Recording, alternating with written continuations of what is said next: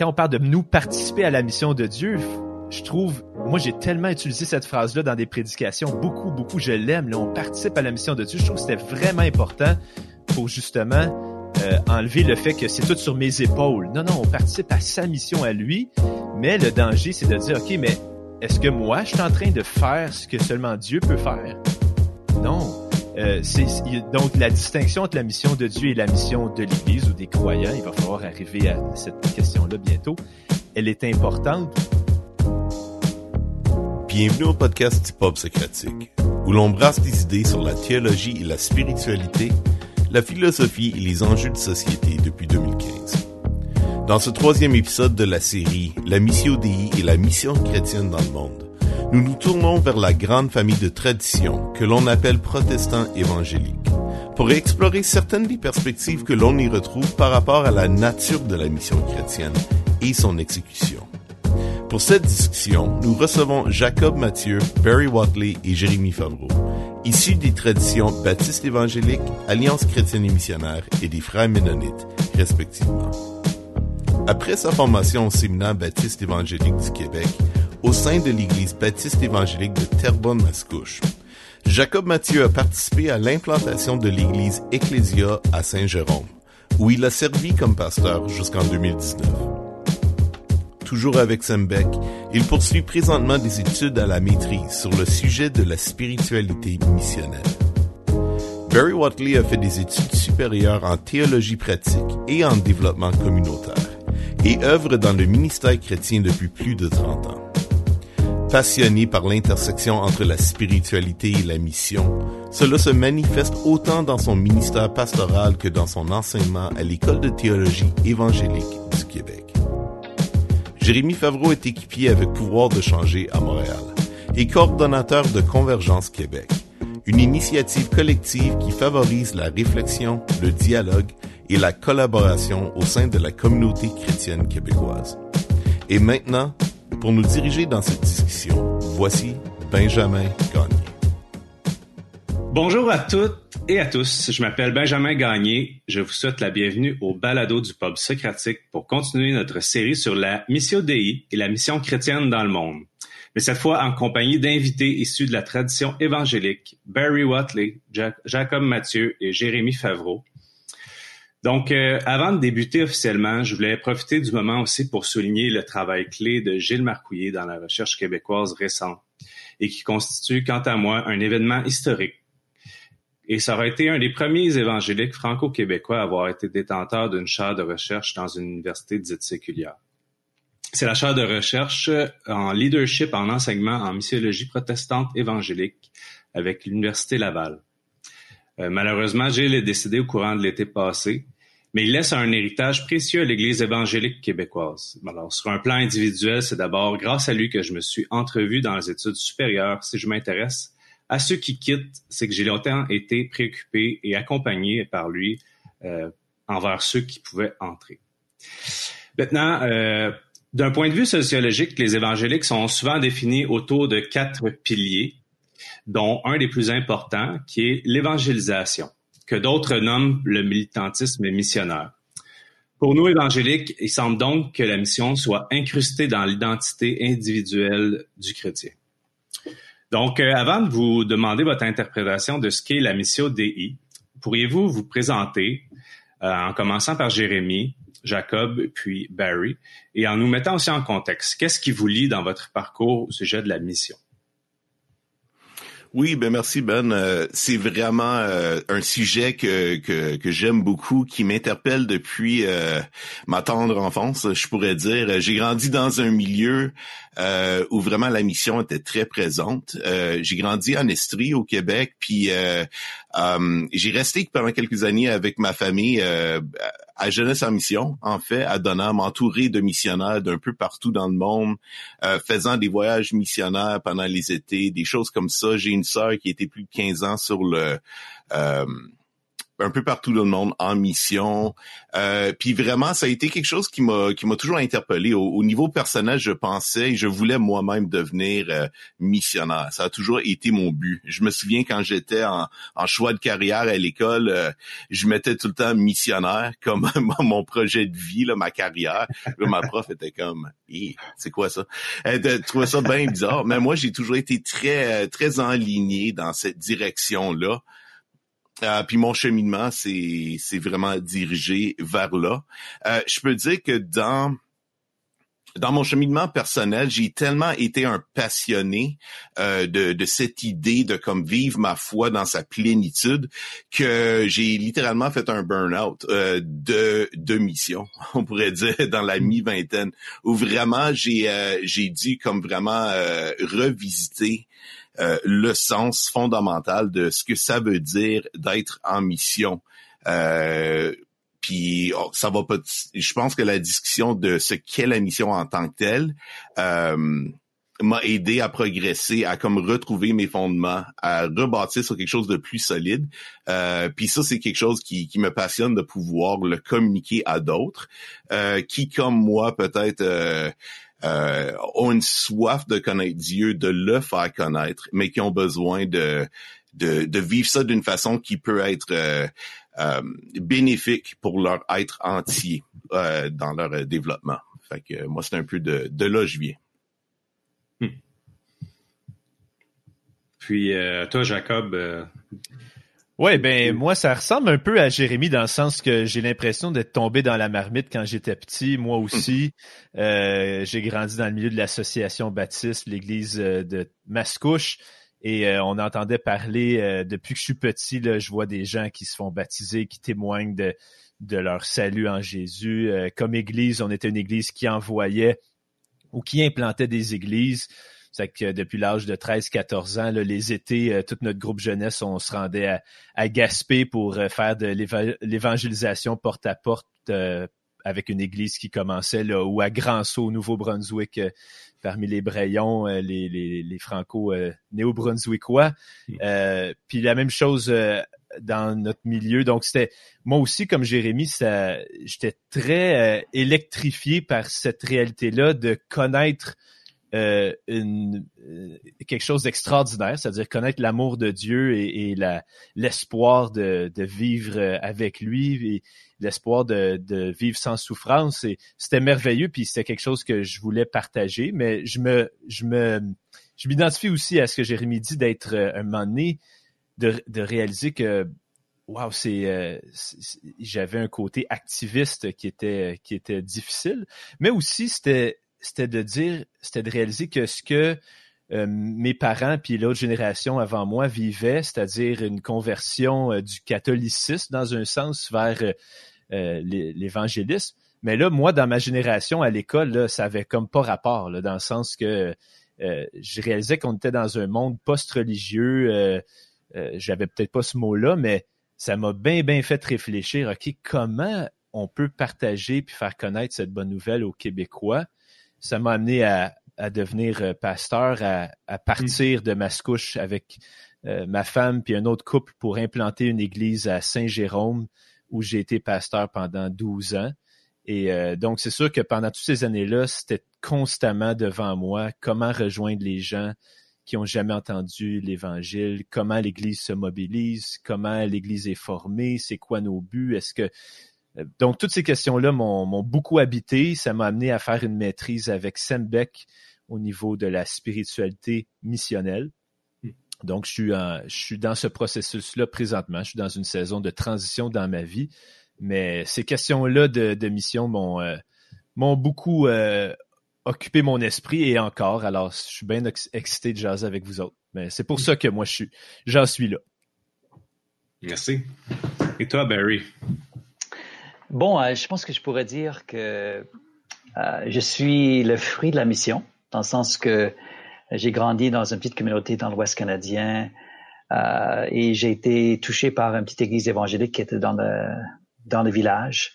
Et cette église-là avait été implantée par deux femmes dans les années 20, 1920. Et ma famille et moi, on était affiliés à une église libérale, une église, l'Église unie, qui qui perdait déjà là, dans les années 60, sa, sa place dans la communauté. mais voilà qu'il y avait un, pasteur évangélique qui est arrivé dans le village dans les années 60. il y avait une église Alliance chrétienne et missionnaire qui était là dans le village. Et euh, c'était même église implantée par les deux femmes. Et moi, je dirais que ce pasteur-là était vraiment missionnaire dans le sens que lui, euh, il voyait le besoin des, des jeunes, des enfants euh, et des jeunes dans, dans la communauté.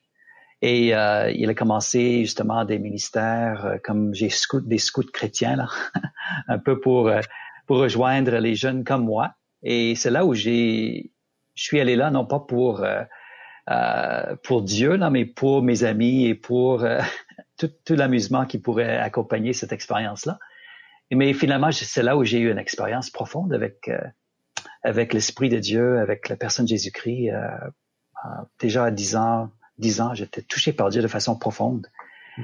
Et mes parents ne savaient pas trop quoi faire avec moi parce qu'ils n'étaient pas dans l'église à l'époque.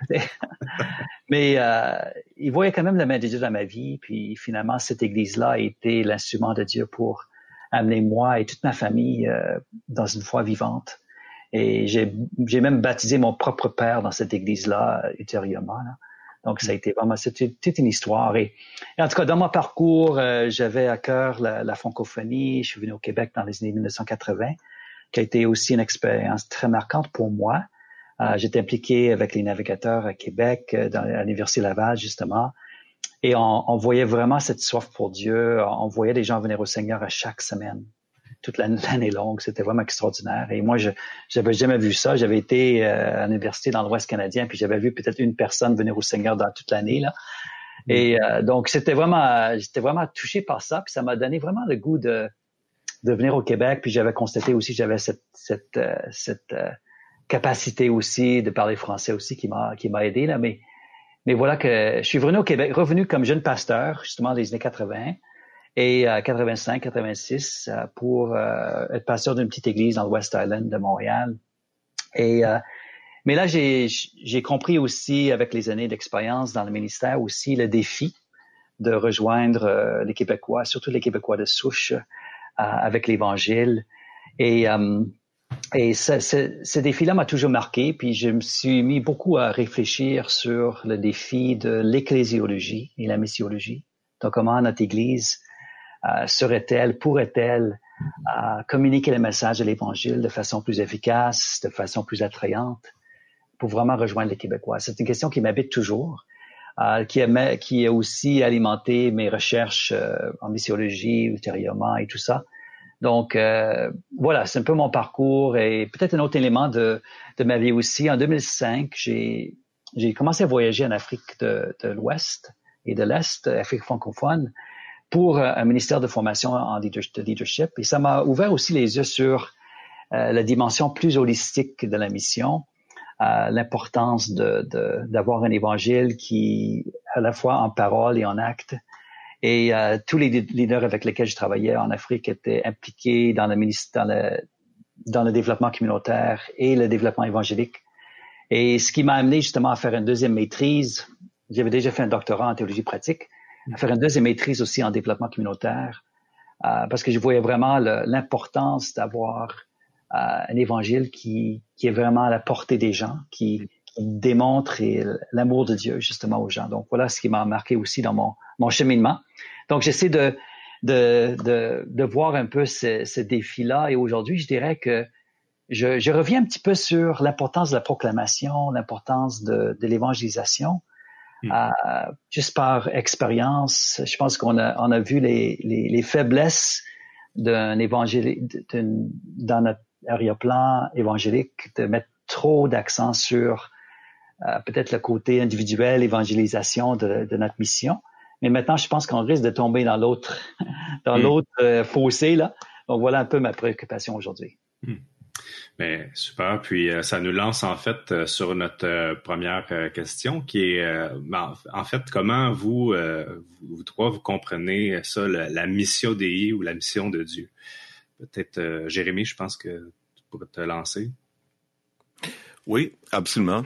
Ben pour moi, je vais garder ça quand même assez simple, euh, puisqu'on a un, véritable missiologue parmi nous. On va le, laisser euh, un peu plus euh, la, tâche de définir peut-être. Mais moi, je vais emprunter la, la, définition que Gilles Marcouillet en fait a mis euh, dans sa thèse euh, qui a été publiée à l'Université Laval en 2017. Si vraiment c'est un sujet qui vous intéresse, je vous invite à aller voir sur le site de l'Université Laval. Ça se télécharge en PDF gratuitement. Puis euh, c'est 400 pages. C'est une thèse, mais ça vaut vraiment la peine d'être lu. Ça s'appelle Repenser les fondements missiologiques du mouvement protestant évangélique francophone du Québec pour le contexte québécois du 21e siècle. Fait qu'on a, euh, c'est ça, c'est des titres là, tu sais qu'on on voit là sur les tablettes à Jean Coutu. C'est ce genre de ce genre de titre là. Mais mais moi j'ai eu la chance de rencontrer euh, Gilles en, en, en 2017 quand ça se publiait. En fait, il est venu voir notre équipe. Donc moi je travaille pour pouvoir de changer en ce moment, un organisme d'évangélisation et de formation de disciples. Tu t'as pas plus évangélique, t'as pas plus centralisé sur les mm-hmm. euh, les valeurs de ce pilier là, de mission que ça. Puis il est venu nous voir, puis il nous a aidé à réfléchir, à repenser un peu c'est quoi nos approches, nos priorités, comment on comment on peut justement euh, adresser la culture euh, d'aujourd'hui, surtout que nous on travaille avec des étudiants, donc c'est c'est vraiment les, les prémices là, des, des, des nouvelles approches, là, de, des nouvelles pensées, c'est là que ça commence. Euh, donc on, on, on, travaille avec ces gens-là, puis il nous a beaucoup aidé dans, dans notre réflexion. Euh, puis ça rejoint beaucoup un peu ce que Barry a déjà dit, là, cette idée d'avoir un évangile très holistique. Ça, ça se retrouve beaucoup. Puis je pense que ça se voit un petit peu dans la définition. Donc lui, euh, il définit la mission DI comme ceci. La mission DI est l'œuvre trinitaire de Dieu dans laquelle, suivant son dessein, le Père envoie le Fils, le Père et le Fils envoient le Saint-Esprit. Lui-même envoyé, le peuple de Dieu devient participant avec Dieu de son œuvre, l'édification du royaume de Dieu. Donc, si j'ajoute quelques commentaires à ça, c'est vraiment la mission d'I à quelque part, c'est que la mission ne commence pas avec nous. Elle commence pas avec la mission de l'Église.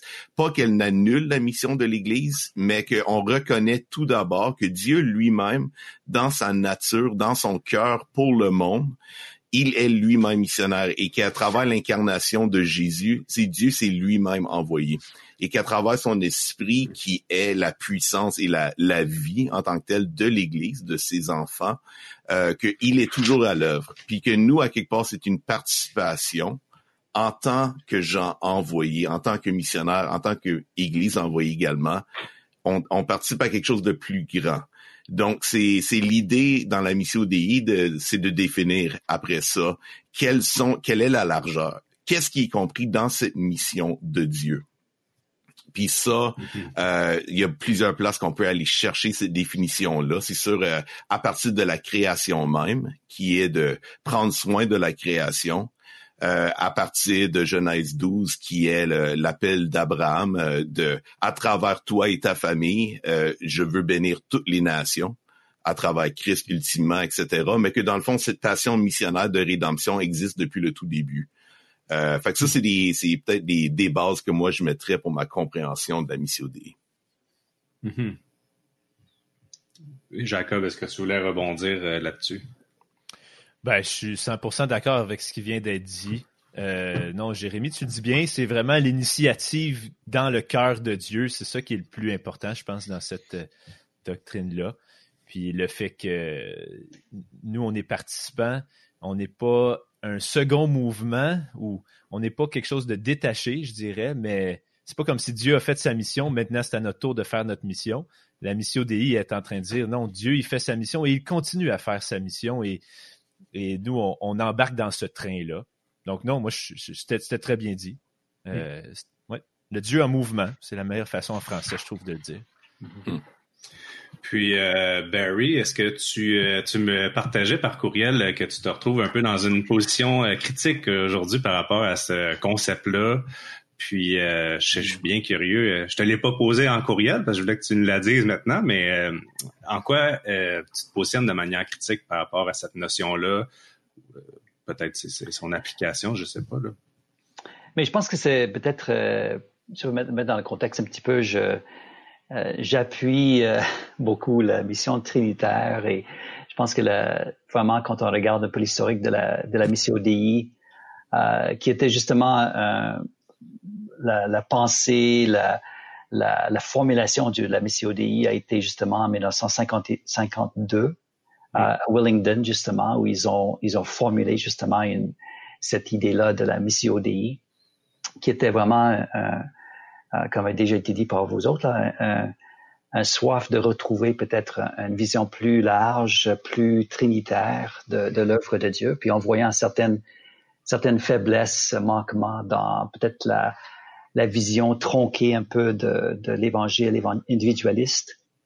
Et euh, il y a aussi euh, ceux qui étudient la, la, le développement du concept de mission DI voient aussi que euh, c'était après la guerre, donc c'était, on voyait beaucoup de, il y a beaucoup, beaucoup de, de remises en question euh, qui se faisaient dans, en Occident sur l'histoire du colonialisme.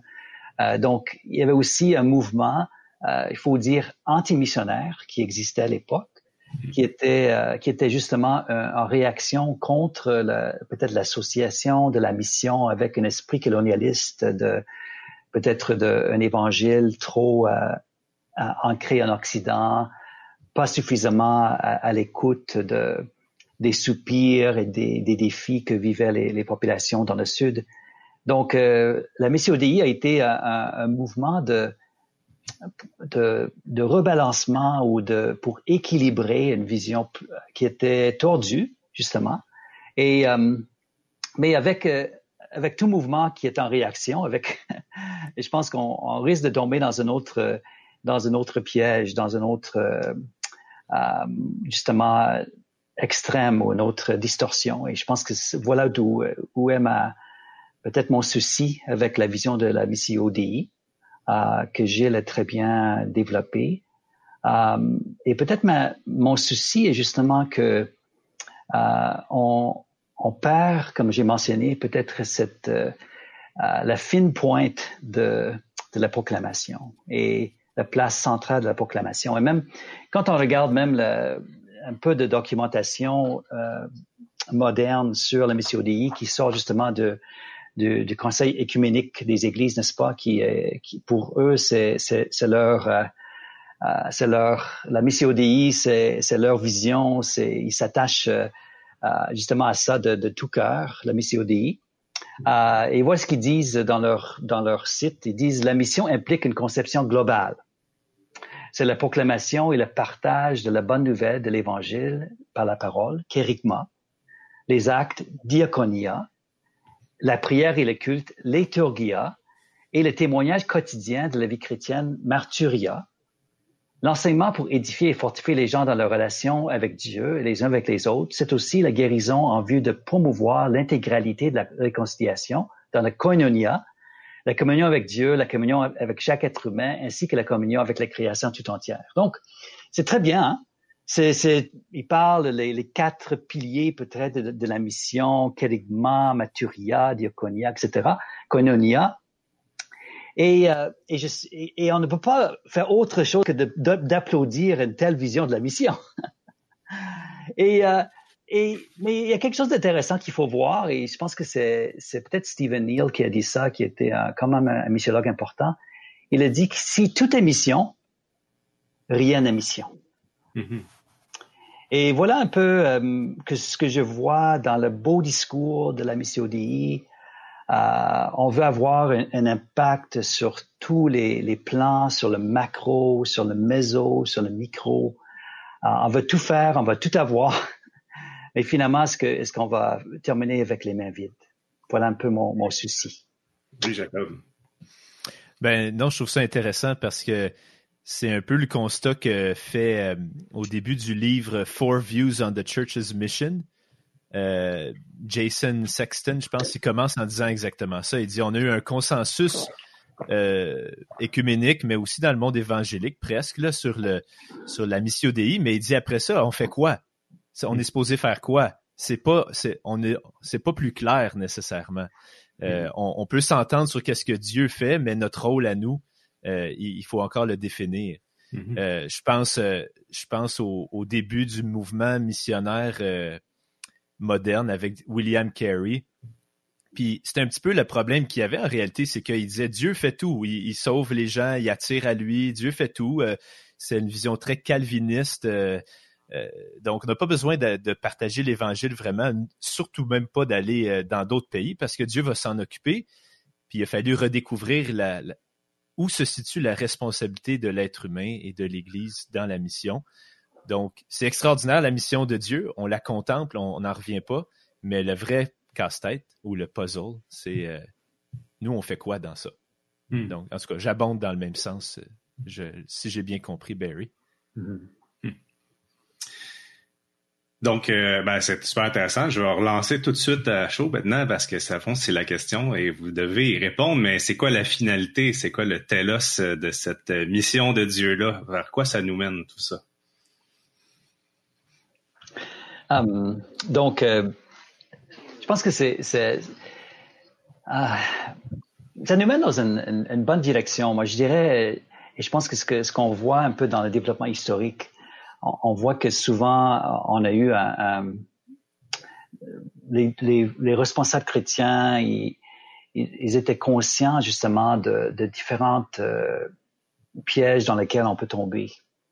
Et euh, si on regarde un peu historiquement, il faut pour comprendre la mission DI, il faut comprendre euh, l'œuvre de, de, Walter Archenbausch, hein, qui était un des grands, c'est lui qui a formulé vraiment la, la pensée de de l'évangile social, social gospel.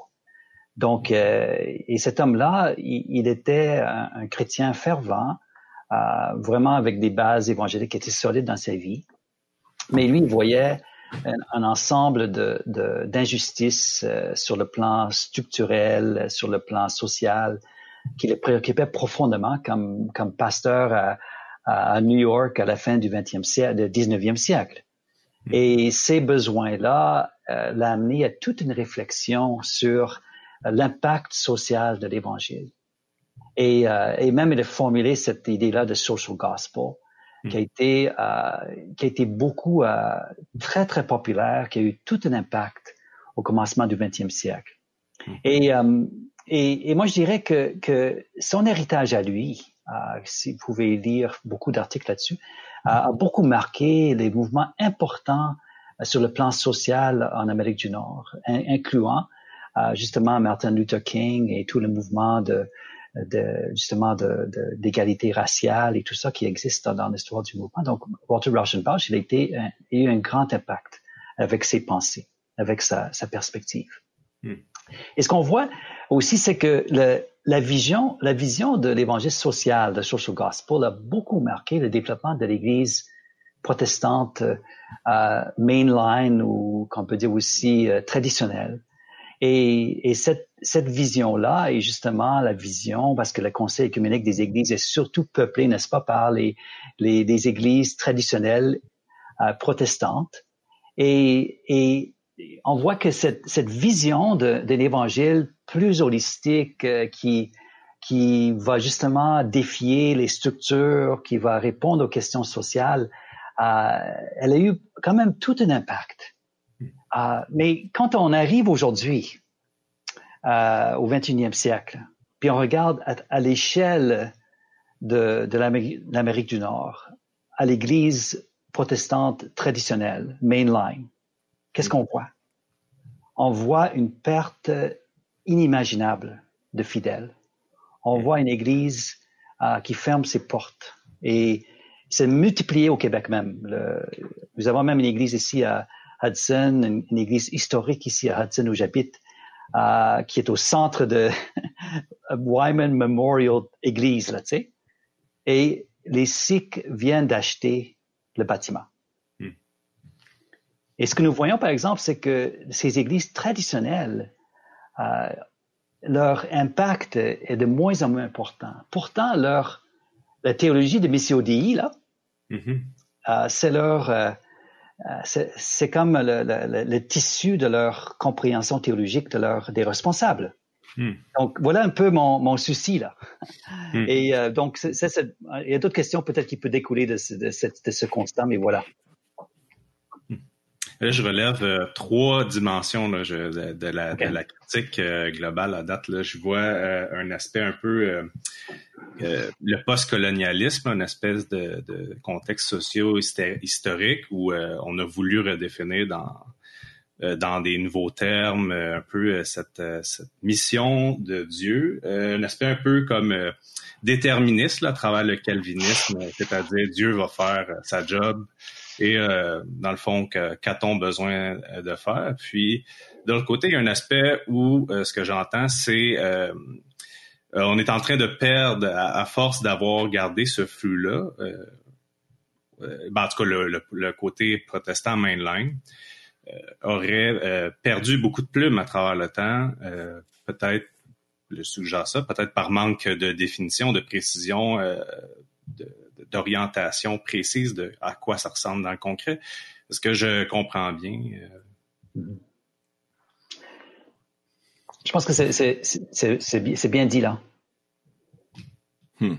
Puis, je pense qu'il y a une question peut-être aussi de, de, de, pertinence. Tu sais, je me souviens, mettons, là, j'étais à Saint-Jérôme, je parle avec quelqu'un dans la rue, il me demande c'est quoi l'église, on est au centre-ville, puis je leur explique qu'on est une, église, euh, on, on, croit à la bonne nouvelle de Jésus, puis elle me regarde comme Ah, c'est quoi cette affaire-là? Puis là, je lui dis, on a beaucoup à cœur la communauté, on prend soin des marginaux. Et là, ses yeux s'allument, tu sais, tout d'un coup, hmm. ah, wow, OK, ah, ça, je crois à ça.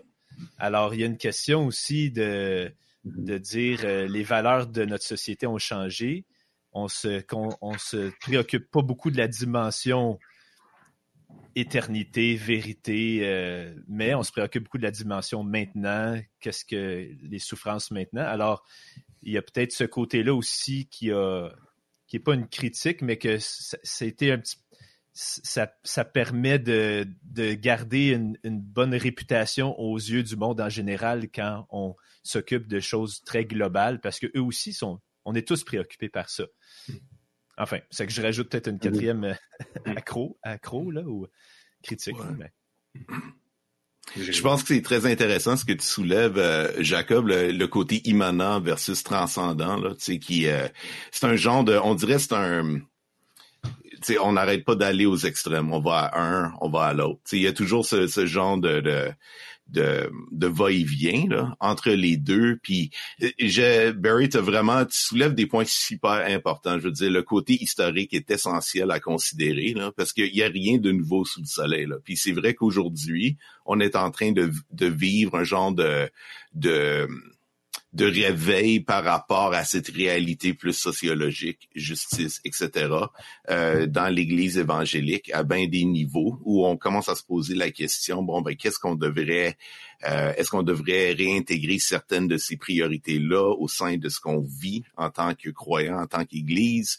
Euh, puis là, on a des mouvements un peu qui sont contre ça, qui se relèvent, qui disent, non, non, non, non, non, regarde, euh, il faut rester sur le euh, les bases ou ce que Gilles y appelle euh, core gospel. Lui est critique de ça dans sa thèse, l'idée de dire qu'il y a comme un ou deux éléments très centraux auxquels il faut, en tant que chrétien, euh, rester focusé, puis on devrait pas s'occuper du reste, etc. Ou du, ou du moins, on peut croire dans la bonté des autres choses, mais que c'est pas, on devrait pas trop mettre d'emphase là-dessus. Là. moi, j'ai ce que j'aimerais suggérer, par contre, c'est que en allant un peu plus loin que la polarisation qui existe entre, on pourrait dire, les chrétiens évangéliques conservateurs plus, tu sais, vraiment très traditionnels, euh, qui ont une tendance un petit peu plus vers le core gospel. Puis là, c'est sûr, là, je polarise par exprès. C'est sûr que c'est pas mm-hmm. tout le monde qui est comme ça.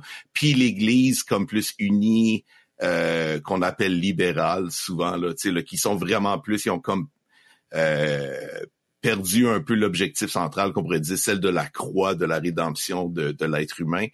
Euh, moi, ce qui m'intéresse beaucoup, c'est c'est justement l'idée de garder ces deux polarités, de les d'essayer de, les amener un peu plus ensemble au centre, puis de de ne pas choisir euh, entre un ou l'autre. C'est de vraiment les garder en tension c'est de comme d'avoir le courage de dire bon ça c'est terriblement inconfortable mais je veux essayer de voir comment les deux peuvent euh, se faire bénéficier euh, mutuellement. Puis je veux apporter un autre idée par rapport à ça, c'est quand je regarde la question de la pertinence comme Jacob y a mentionné c'est souvent dans notre témoignage au dehors, c'est très important la pertinence, mais je trouve que la pertinence, elle est terriblement importante pour les gens du dedans, pour les chrétiens eux-mêmes qui se disent ben là je suis sauvé. Euh, puis là, tu sais, j'essaie de témoigner, tu sais, là, du fait que tu dois être sauvé. Fait que là, je vais en ligne puis je mets un post. Euh, soit si t'es bien extrême, c'est genre, tu vas brûler, donc, tu sais, là, tourne-toi vers Jésus. Là. Mhm. Heureusement, c'est pas tout le monde qui fait ça. Là. Mais, mais si ta compréhension, elle est quand même vraiment juste axée là-dessus, la, seule chose que tu peux dire en fait, c'est euh, ben tu devrais croire en Dieu. N'est-ce pas évident que tu sans Dieu, t'es c'est fini? Puis là, t'es es comme pas capable de comme montrer pourquoi euh, ça devrait faire une différence. Mais ça, c'est encore vers les gens du dehors. Souvent, euh, moi, je trouve que euh, l'inspiration pour en fait devenir un disciple et être transformé, elle est difficile à, à soutenir quand on a une vision qui est plutôt euh, étroite de l'Évangile. Quand, quand c'est comme l'idée, c'est de tout simplement, ben maintenant je suis sauvé, le reste c'est comme whatever. Ben c'est comme tu restes où tu es souvent. Des, fois, puis là, les gens, ils savent plus trop quoi faire avec euh, leur chrétienté.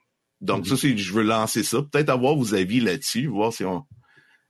Trouvez-vous que c'est, quoi que vous observez également?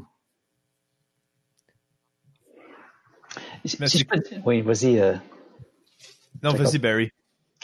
Euh, oui, j'ai J'apprécie beaucoup euh, cette discussion parce que je, je vois que euh, c'est vraiment des, des, des, questions importantes.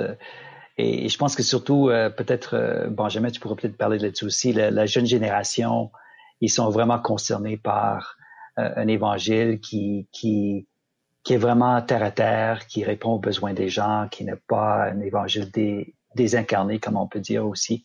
Hmm. Et, et, je pense que c'est, il faut, faut, faut, présenter un évangile qui, qui, a tout un impact sur toutes les sphères de la vie.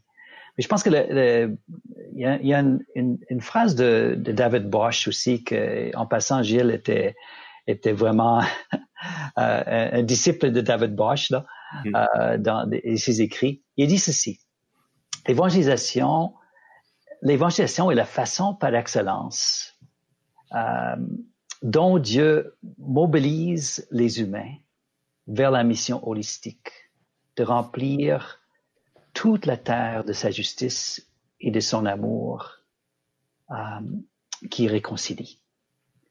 Donc, j'apprécie, euh, vous savez que David Bosch, euh, il, il, était vraiment un des missiologues hein, au commencement de, dans les années 80, 90, malheureusement, il est, il est, il est mort trop jeune, mm. euh, qui avait vraiment réussi à, à, présenter une vision de, de, de l'évangile, de l'évangélisation qui était vraiment, qui avait vraiment ces dimensions-là. Puis j'apprécie, j'apprécie qu'il, qu'il parle justement de, de cette moyen par excellence, de, qui, pour mobiliser les humains vers la mission holistique. Et je pense que c'est, c'est dans beaucoup de d'écrits sur la, la mission ODI, ils disent mais il faut pas avoir une priorité, il faut que garder les deux. Et je pense que même Jérémy, tu as parlé de cette tension euh, créative qui existe et j'y crois. Mais je dis, mais je vois quand on regarde historiquement, même dans les, les documentations de, sur la mission ODI, dans le Conseil écuménique des Églises, franchement, là, tout est là. Tout est là. Hmm. Euh, très bonne théologie, très intégrale, tous les, toutes les dimensions sont soulignées. Même, même dans leur documentation que je viens de, de signer, là, ils ont un, une autre phrase sur l'évangélisation qui, qui, qui, qui, qui, est très, très bien. Donc, la documentation est là. le, le, le hmm. les, les bonnes perspectives est là. Mais en réalité, qu'est-ce que ça fait? Quel est le fruit de cela? Et moi, j'ai, je suis un peu, je pense qu'en termes de, de, de, de, missiologie pratique pour les gens, quelle est notre valeur ajoutée en tant qu'évangélique, en tant que chrétien, là, pas juste mm. évangélique? Moi, je dirais c'est c'est c'est vraiment la présence de Dieu. Euh, c'est pas juste le fait que nous travaillons euh, dans les œuvres sociales différentes, mais c'est que nous apportons la présence de Jésus-Christ qui transforme. Et je pense que c'est là où euh, je, je pense qu'on a besoin de, de rehausser cette, cette place-là de la présence de Dieu, euh, la présence transformatrice de Dieu dans nos vies et dans les œuvres aussi de nos mains. En tout cas, c'est mon commentaire. Hmm. Non, moi je pense que c'est vraiment bon ça, la présence de Dieu là. C'est euh, c'est vrai que c'est ça qui ça, ça relie la spiritualité et la mission justement. Euh, mais ça pose la question quand même de la présence de Dieu, elle n'est pas euh, entière tant que Jésus ne revient pas mm-hmm. pour euh, terminer ou cette nouveau ce nouveau cieux, cette nouvelle terre-là, instaurer un nouveau cieux, une nouvelle terre. Puis en parlant de David Bosch, une autre citation qui m'avait marqué, qui il disait donc oui, mobiliser vers la justice, certainement, c'est une œuvre excellente, mais David Bosch aussi rajoute, euh, ce ne sont pas des mains humaines qui vont euh, restaurer la justice ou la paix sur la terre, euh, même pas des mains chrétiennes. C'est les mains de Dieu lui-même qui va instaurer un nouveau ciel, une nouvelle terre où la justice va régner à travers le roi Jésus, un roi humain qui est présent avec nous. Donc, je fais le lien un petit peu entre la question du départ, là, Benjamin, quand tu sais quoi, le télos de la mission de Dieu. Le télos de sa mission à lui, ben, c'est Apocalypse 21. Là, je vis un nouveau ciel, nouvelle terre. Euh, Dieu habitera avec eux, euh, euh, toutes les nations. ça, c'est ça, c'est le télos de Dieu, de ce que lui fait. Sauf que quand on essaie de, quand on parle de nous participer à la mission de Dieu, je trouve moi, j'ai tellement utilisé cette phrase-là dans des prédications, beaucoup, beaucoup, je l'aime. On participe à la mission de Dieu. Je trouve que c'était vraiment important pour justement euh, enlever le fait que c'est tout sur mes épaules. Non, non, on participe à sa mission à lui, mais le danger, c'est de dire, OK, mais est-ce que moi, je suis en train de faire ce que seulement Dieu peut faire? Non. Euh, c'est, donc, la distinction entre la mission de Dieu et la mission de l'Église ou des croyants, il va falloir arriver à cette question-là bientôt. Hmm. Elle est importante, puis je pense que c'est là, puis pour continuer avec ce que tu dis, Jérémie, tu dis quand une personne, un chrétien, une, vision très étroite de l'Évangile, c'est-à-dire une vision que Dieu a sauvé mon âme, puis il va me sortir de la création, dans un sens. Oui, après ça, tu développes comment? Tu es juste en attente. Mais si tu dis non, Dieu est en train de restaurer la création, il m'a sauvé pour participer à sa création, pour retrouver mon rôle dans la création, Wow, c'est extraordinaire. Là, tu peux commencer ton développement personnel, mais en réalisant que c'est incomplet tant que le retour de Jésus ne revient pas. Ça amène une humilité, ça enlève une grande pression de dire c'est à nous d'instaurer la paix dans le monde en tant qu'Église. Puis ça fait que on, le télos de la, mission de l'Église, c'est-à-dire le but de l'Église, c'est de apprécier la présence de Dieu, apporter la présence de Dieu, mais en sachant que c'est de façon partielle. Mm-hmm. à cause du péché. Et donc, je pense que c'est une dimension importante à, noter. Euh, euh, parce que sinon, on s'attend à ce que là, c'est l'évangile de la prospérité. Là, c'est je devrais être guéri, je devrais être riche, je devrais être heureux maintenant. Pourquoi ça marche pas? Ben là, je tourne mon, dos à Dieu parce qu'il n'a pas, pas délivré, il ne m'a pas euh, livré ce que j'avais commandé. enfin, j'ai dit peut-être plusieurs choses en même temps, mais je trouve que c'est important de préciser que le télos de la mission de Dieu, et pas nécessairement le télos de la mission de l'Église dans le temps de l'histoire dans lequel on vit présentement.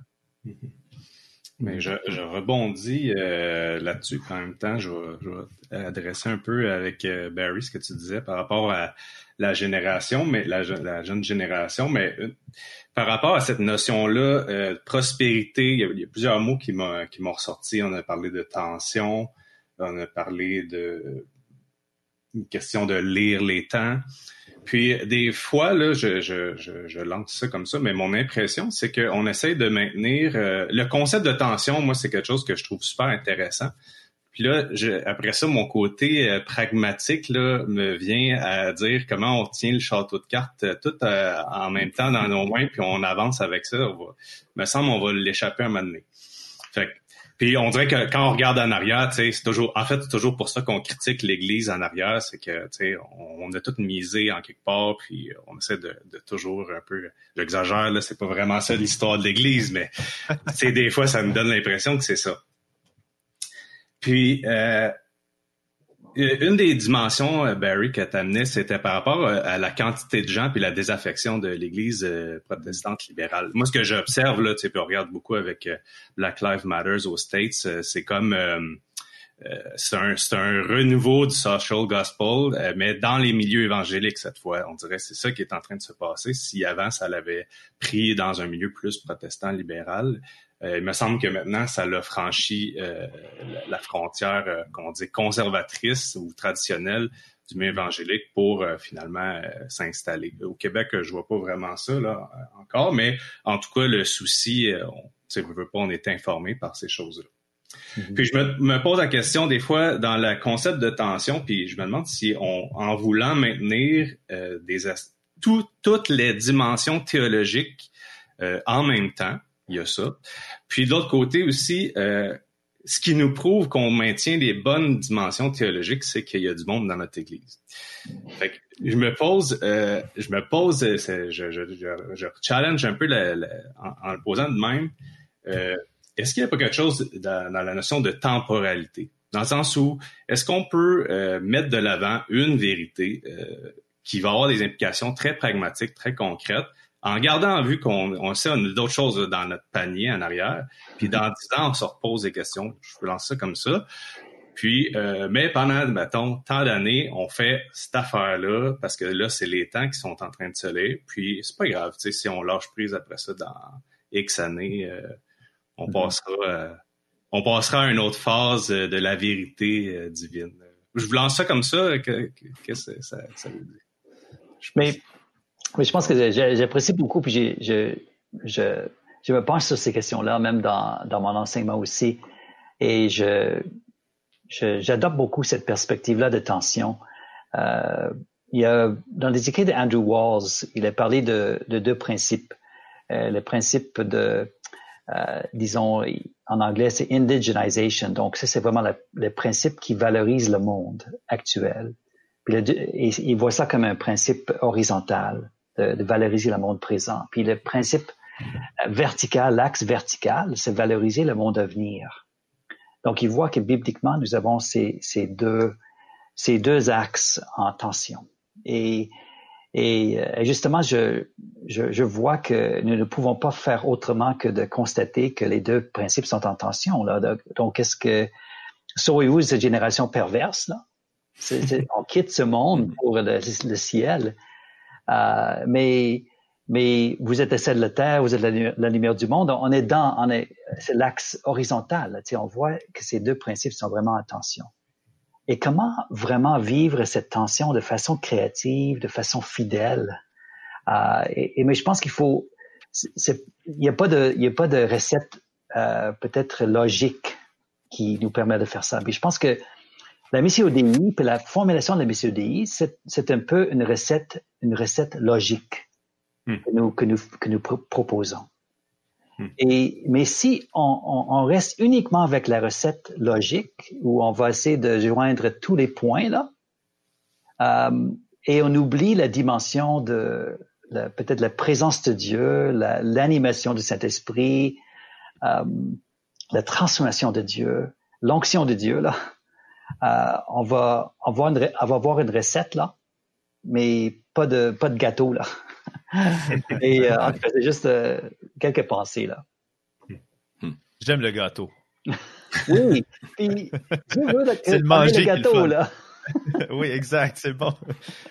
Mais c'est vrai, je veux dire, tellement souvent dans les livres des missiologues, ils, disent quelque chose comme ça, surtout quand on commence à parler de réconcilier la parole et les actes, ou comme tu dis, Barry, l'axe horizontal, l'axe vertical, presque tout le monde est d'accord en théorie. oui, il faut les deux, tu sais. Il faut que tu sois réconcilié avec Dieu, mais aussi il faut que tu agisses dans le monde. Mais, mais on, en théorie, ça fonctionne. Mais dans le concret, ça demande un discernement spirituel, ça demande une expérience en communauté, parce que c'est en communauté qu'on détermine qu'est-ce qu'on on va faire. Euh, donc, il y a des aspects très pratiques à la mission auxquels il faut arriver assez rapidement après avoir fait le tour des, grands concepts. Mm. Euh, en tout cas, j'en donne juste deux comme ça, mais discerner, euh, discerner le, discernement spirituel des, des, des, souffrances autour de nous auxquelles le Saint-Esprit veut nous envoyer en tant que corps de Christ. Et ben, en fait, la deuxième notion, c'est ça, le corps de Christ. On est, on est plusieurs. C'est pas. Hmm. Ouais. La notion je de pense témoin, hein? on, rend témoignage. Vas-y. Ouais, non, je disais juste que je pense que aussi il faut se rappeler qu'on il n'y a, aucun individu, puis même aucune famille d'église nécessairement ou, comme, ou, ou, communauté qui peut en fait euh, je pense, selon moi, avoir tous les ingrédients qu'il faut pour le gâteau qu'on veut à la fin. Je veux dire, c'est comme c'est tellement, euh, c'est quelque chose de tellement grandiose que Dieu veut accomplir dans le dans le monde. Sais, justement, ce euh, Apocalypse 21, là, cette restauration ultime qu'on désire. que nous, faut être capable, par contre, de comprendre un peu quelle est notre vocation à l'intérieur de ça. Puis c'est pour ça que la mission de l'Église, selon moi, à s'imbrique euh, de façon très, très belle et, et elle s'imbrique bien à l'intérieur de la mission de Dieu. Mm-hmm. Mais selon moi, quand on perd de vue euh, l'ultime, c'est là qu'on est on, on, perd justement cette, euh, cette force motivatrice, mais pas juste motivatrice, parce que ça, c'est comme si ça vient de nous. Mais on perd à quelque part cette, euh, euh, ce rappel de notre dépendance sur le Saint-Esprit, c'est sur la présence. Puis je pense que c'est là que la tension, au lieu d'être une tension qui qui nous appesantit ou qui nous détruit, euh, je pense qu'elle peut être une tension qui peut être vivifiante quand en fait on, réalise que la mission en tant que telle, elle est tellement trop grande pour nous que dans le fond de remplir nos bancs d'église, ça suffit pas. Qu'en fait, la mission à laquelle nous sommes appelés, c'est de d'éprouver, c'est de vivre une transformation telle dans nos propres vies qu'en fait, à travers nos vies, ça affecte tout le reste. C'est, tellement grand que ça peut pas reposer sur ma propre performance ou sur juste le fait que cette église euh, euh, parfois barricadée ou peu importe mais cette église qui se tient un peu à part, que que l'église aille bien, c'est justement pas assez. Donc, je peux pas juste comme mettre mon focus là-dessus. C'est que en fait, c'est quelque chose de plus grand, donc je dois dépendre d'une force extérieure. sais. Fait que je me demande si si on peut-être une des choses qui, qui est le défi de notre temps, c'est justement de voir en parlant ensemble, en amenant des gens qui sont de force et différentes dans le monde, dans ce qu'ils peuvent apporter, justement à cause qu'ils ont choisi d'avoir des priorités qui diffèrent. Si on peut s'entraider à justement euh, devenir plus fort en, cherchant Dieu ensemble pour cette force-là qu'on a besoin. Ben, ben, en fait, euh, puis euh, le sujet est déjà lancé, mais euh, à quoi ça ressemble, je vous le dirais de même, mais à quoi ça ressemble une Église qui réussit sa participation dans la mission de Dieu? Comme on rentre un peu dans le concret, là, qu'est-ce que, au fond, c'est ça. Ça veut pas dire que l'Église réussit, mais admettons qu'on qu'on le dit. C'est à quoi ça ressemble? En tant qu'Église, en tant que corps du Christ?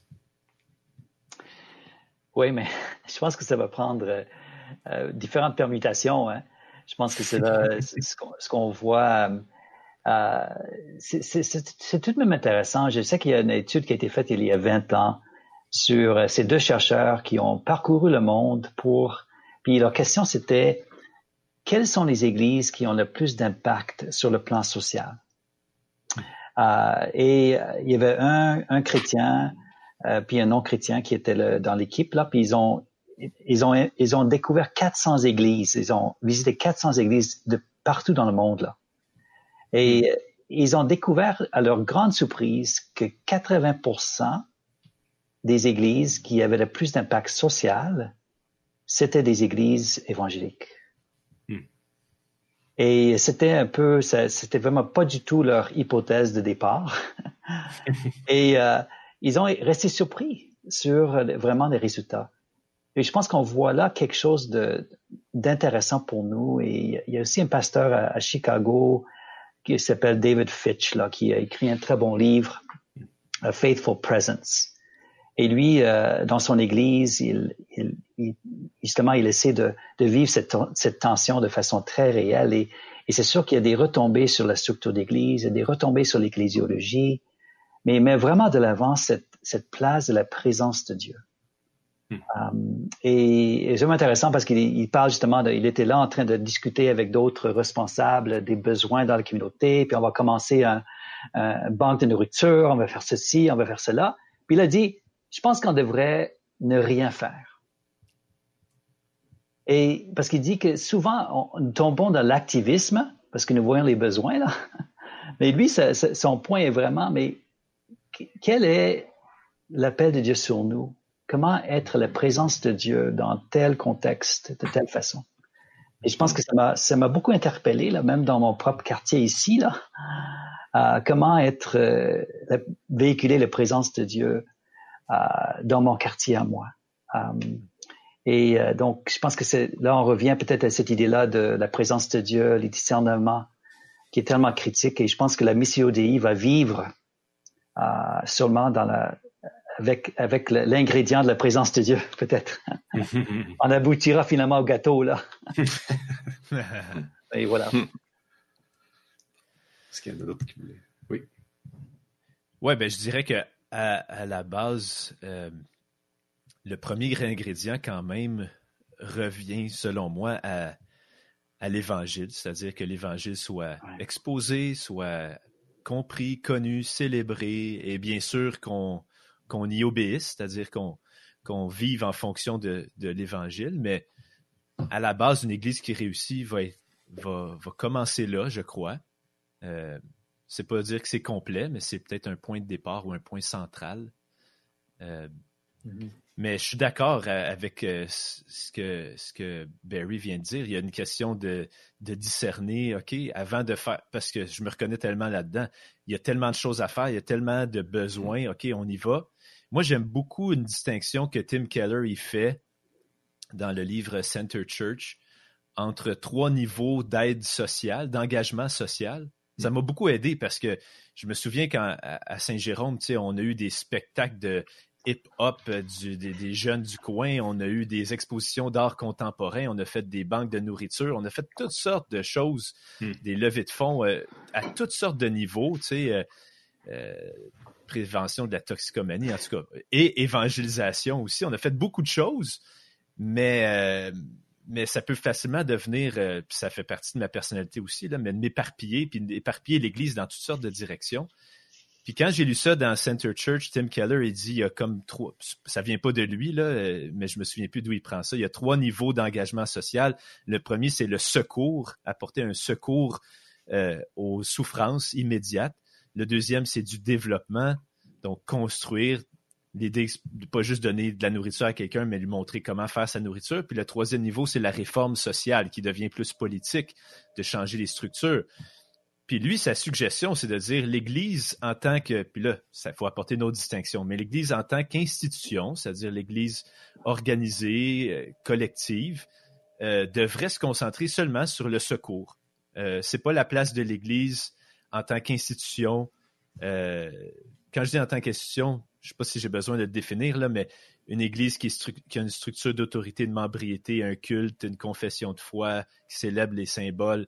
Euh, Bon, ça, c'est ma vision de l'Église, mais euh, cette Église-là, dans sa dimension collective, devrait se concentrer sur euh, la proclamation de l'Évangile et le secours aux affligés, mais les dimensions de structure, de réforme sociale ou de développement devraient être laissées à l'Église en tant que membre, on va dire, dispersé. Hmm. des organismes para-église, des individus qui font des actions, des individus qui s'impliquent en politique, des regroupements chrétiens. Euh, et, eux devraient agir sur une base plus euh, de, structure et, être la lumière et le sel partout dans toutes les sphères. En tout cas, donc peut-être que ça peut alimenter la discussion, mais moi, ça m'a beaucoup aidé d'avoir cette distinction-là. Euh, ça m'a aidé à me situer en tant qu'Église, parce que tu demandais c'est quoi le succès d'une Église en mission ben il faut aider à voir c'est quoi les paramètres de l'Église comme institution avec un budget, avec des personnes qui sont libérées. Euh, comment on alloue ces ressources-là, comment? Hmm. Donc, enfin, je ne sais pas si vous êtes d'accord avec ça, mais moi, ça m'a bien aidé. C'est bon, mais en même temps, c'est euh, très, euh, c'est très concret là. Puis ça me rappelle, j'avais entendu, j'aime bien le sociologue Peter Berger, qui est quand même un des pas mal grands réputés en ce moment. Puis à un moment donné, dans une discussion, il, il parlait de l'Église catholique, puis il disait l'Église catholique avec je pense avec l'Évangile, plus de libération, euh, ça décrivait comme l'Église avec l'option pour les pauvres.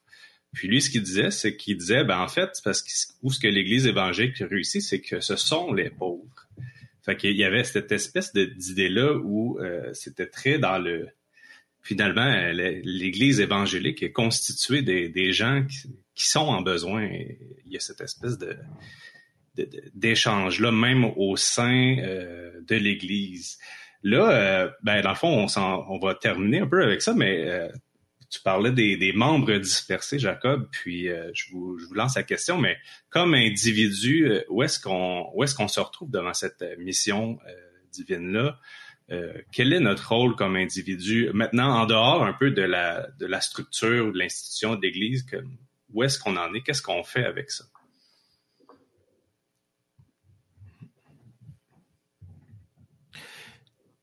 Je pense que pour moi, moi, je vais répondre peut-être aux deux euh, en même temps, l'Église et le et les gens, juste pour dire que euh, je pense qu'on a besoin de savoir euh, la direction vers laquelle Dieu veut nous amener. on a besoin d'avoir une vision pour qui veut que nous devenions.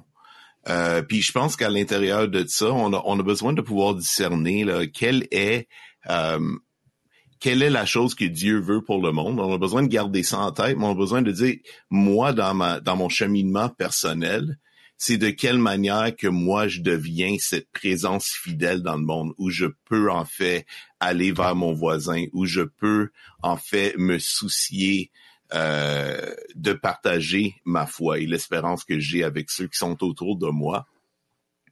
Puis je pense que pour l'Église, c'est également ça l'affaire, euh, c'est de, de, savoir qu'on peut pas tout accomplir, la grande vision complète, mais de, de, de savoir qu'on qu'on s'en va dans cette direction-là, puis qu'on est capable d'encourager nos membres au niveau individuel à justement voir leurs activités quotidiennes comme comme un but de, de la présence de Dieu s'ils demandent, s'ils le veulent, au fond. S'ils disent à Dieu, dans le fond, moi, je te consacre ma profession, je te consacre mes relations, je te consacre mon temps.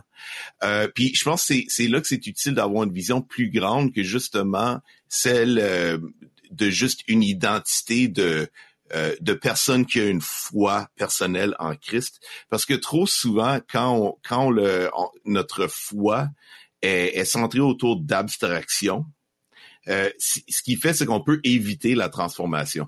C'est, moi, c'est ce que j'observe dans ma propre vie, puis dans la, la vie des autres, des fois. Ce que je veux dire par là, c'est, c'est le fait de, de quand on se base sur une vision qui est juste de croire les bonnes choses, principalement, puis de se justifier dans sa théologie, le, le, le fait, c'est que très souvent, on, on, est en train d'éviter peut-être euh, comment on devient les genres de personnes qui, qui, qui favorisent le bien-être de, de, des gens qui sont autour de nous. Fait que je pense qu'on a besoin d'avoir, c'est dans l'Église, puis dans notre façon d'inviter les individus à vivre leur foi, c'est qu'ils euh, c'est qu'ils embrassent, puis qu'on on, on fasse profiter cette vision plus grande euh, pour justement que ça mène à la transformation.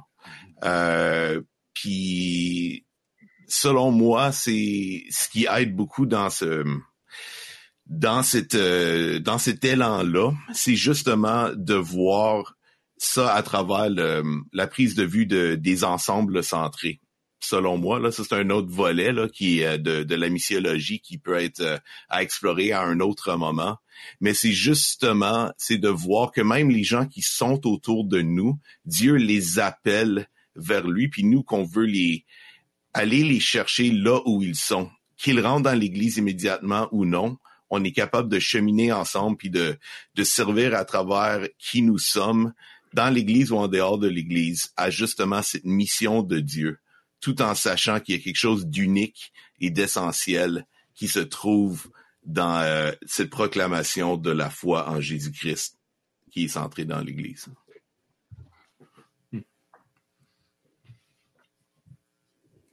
Um, donc, euh, c'est euh, c'est vraiment intéressant. Et je pense que c'est sûr sur le plan pratique, pratico-pratique, quand on arrive dans nos milieux euh, avec nos chrétiens. Et je pense que ce que le Missio Dei nous, nous donne, je pense que c'est vraiment cette vision globale, cette vision intégrale aussi de l'œuvre de Dieu, de, du plan de Dieu. Et, je pense que j'aurais tendance à critiquer peut-être un peu la vision de Tim Keller, un peu parce que c'est un peu la vision de l'Église euh, américaine, un peu là qui, qui ne se mêle pas des questions euh, plus grandes, mais mais mais la séparation de l'Église et l'État et tout ça, qu'on connaît l'histoire. Mais mais je pense que c'est c'est je dirais dans une des, des richesses de l'évangile social et la vision de, de peut-être la mission Dei aussi, c'est de de penser, de voir que la mission concerne également les structures de la société. Et peut-être en tant qu'institution, un peu comme tu disais, c'est, ce n'est pas le rôle de l'Église de, de peut-être forcément d'être un acteur à ce niveau-là. Mais je pense que le rôle de, ici au Québec, la, la, le REC, le rôle justement d'avoir une, une, présence, une parole, une, une, une voix euh, bien informée pour les questions d'ordre social est très, très importante. Et pas juste de s'occuper de, du, la souffrance autour de nous, là, mais de penser à la souffrance causée par les, idéologies, causée par les forces culturelles qui s'élèvent contre la, la, les bases de la foi et tout ça.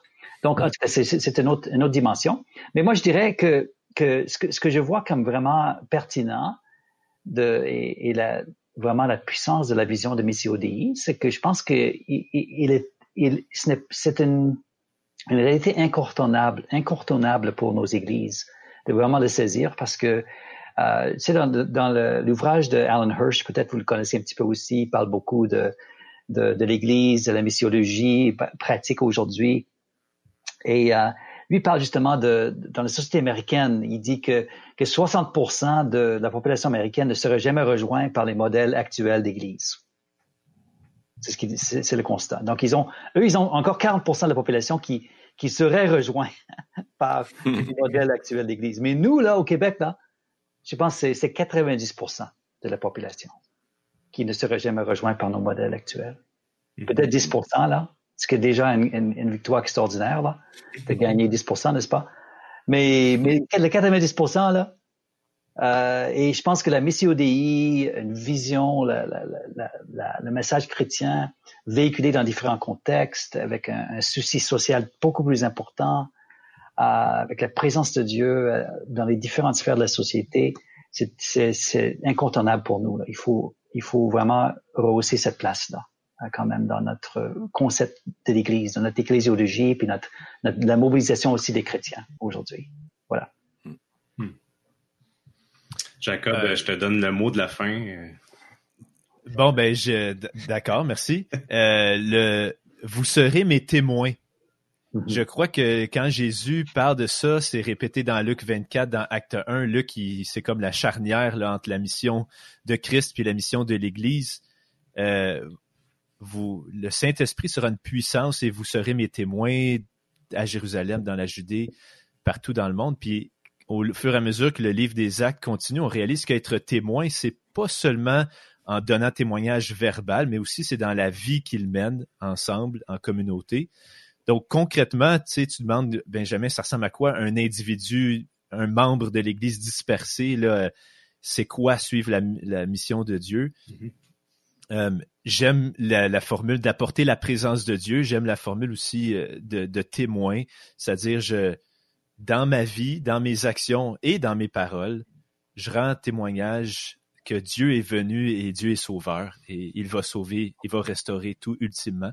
Ça va faire partie de la façon dont je vais vivre ma vie euh, professionnelle, ma vie dans ma famille, ma vie dans... Euh, donc, concrètement, moi, je dirais, ça veut dire que je réalise que la, vocation que j'ai dans le monde, euh, c'est Dieu qui me m'envoie. Il y a une, restauration du mandat culturel initial de la création qui dit allez, euh, multipliez-vous et prenez soin de la terre, assujettissez-la, qui est un terme peut-être péjoratif dans nos têtes, mais il est en train de dire faites fructifier les ressources naturelles que vous avez. Donc, je, suis un mécanicien, ben je suis en train de faire euh, faire que des ressources naturelles dans des roches deviennent un, objet qui bouge. Euh, enfin, il y, a une vision beaucoup plus grande que juste changer des bottes là. Euh, mais il y a des questions éthiques aussi. Je, parlais avec un, homme qui travaillait pour Bombardier, puis il dit là, ils m'ont demandé de travailler sur un avion de guerre qui allait être vendu, je sais pas trop, puis il dit moi j'avais un cas de conscience avec ça. Là. Hmm. Je vais-tu poser des bottes sur un avion de guerre qui va tuer des gens? Hmm. Donc, le fait d'être envoyé par Dieu comme un être humain qui porte son image sur la terre, ça apporte toutes sortes de questions sur comment je vais vivre ma vie euh, de travailleur, là, au public. Mais ça apporte aussi des questions de je vais vivre en tant que membre de l'Église de Christ. Donc, j'ai des frères et sœurs, je, euh, prends soin d'eux. Euh. Donc, enfin, je pense que le mot témoin pour moi résume bien. Je vais, je vais être témoin du fait que Dieu est venu en Jésus et qu'il va revenir dans tous les aspects de ma vie. Et ça implique des fois raconter cette histoire-là verbalement, proclamer l'Évangile, mais ça raconte souvent aussi porter, poser des gestes, puis prendre des décisions qui reflètent cette réalité-là. Hmm. Donc, c'est un pas pire mot de la fin. C'est excellent. Euh, on est, euh, ouais. Puis euh, on est, euh, ben à la fin, on a, entamé le sujet avec euh, une question. Euh, on l'a pas tant élucidé, on l'a peut-être bien décrit, mais en bout de ligne, il nous reste beaucoup de, questions ou de, plans.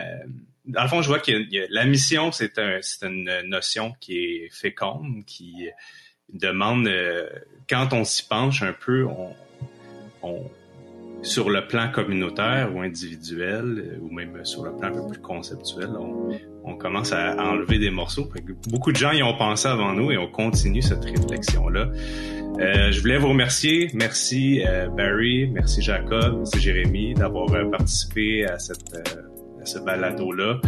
Puis au plaisir de, se recroiser et continuer la mission ensemble. Merci. Merci, merci, beaucoup. Au revoir. Le podcast Hip Hop Socratique vous est présenté grâce à une collaboration entre Multicé, Mouvement Jeunesse et Pouvoir de changer.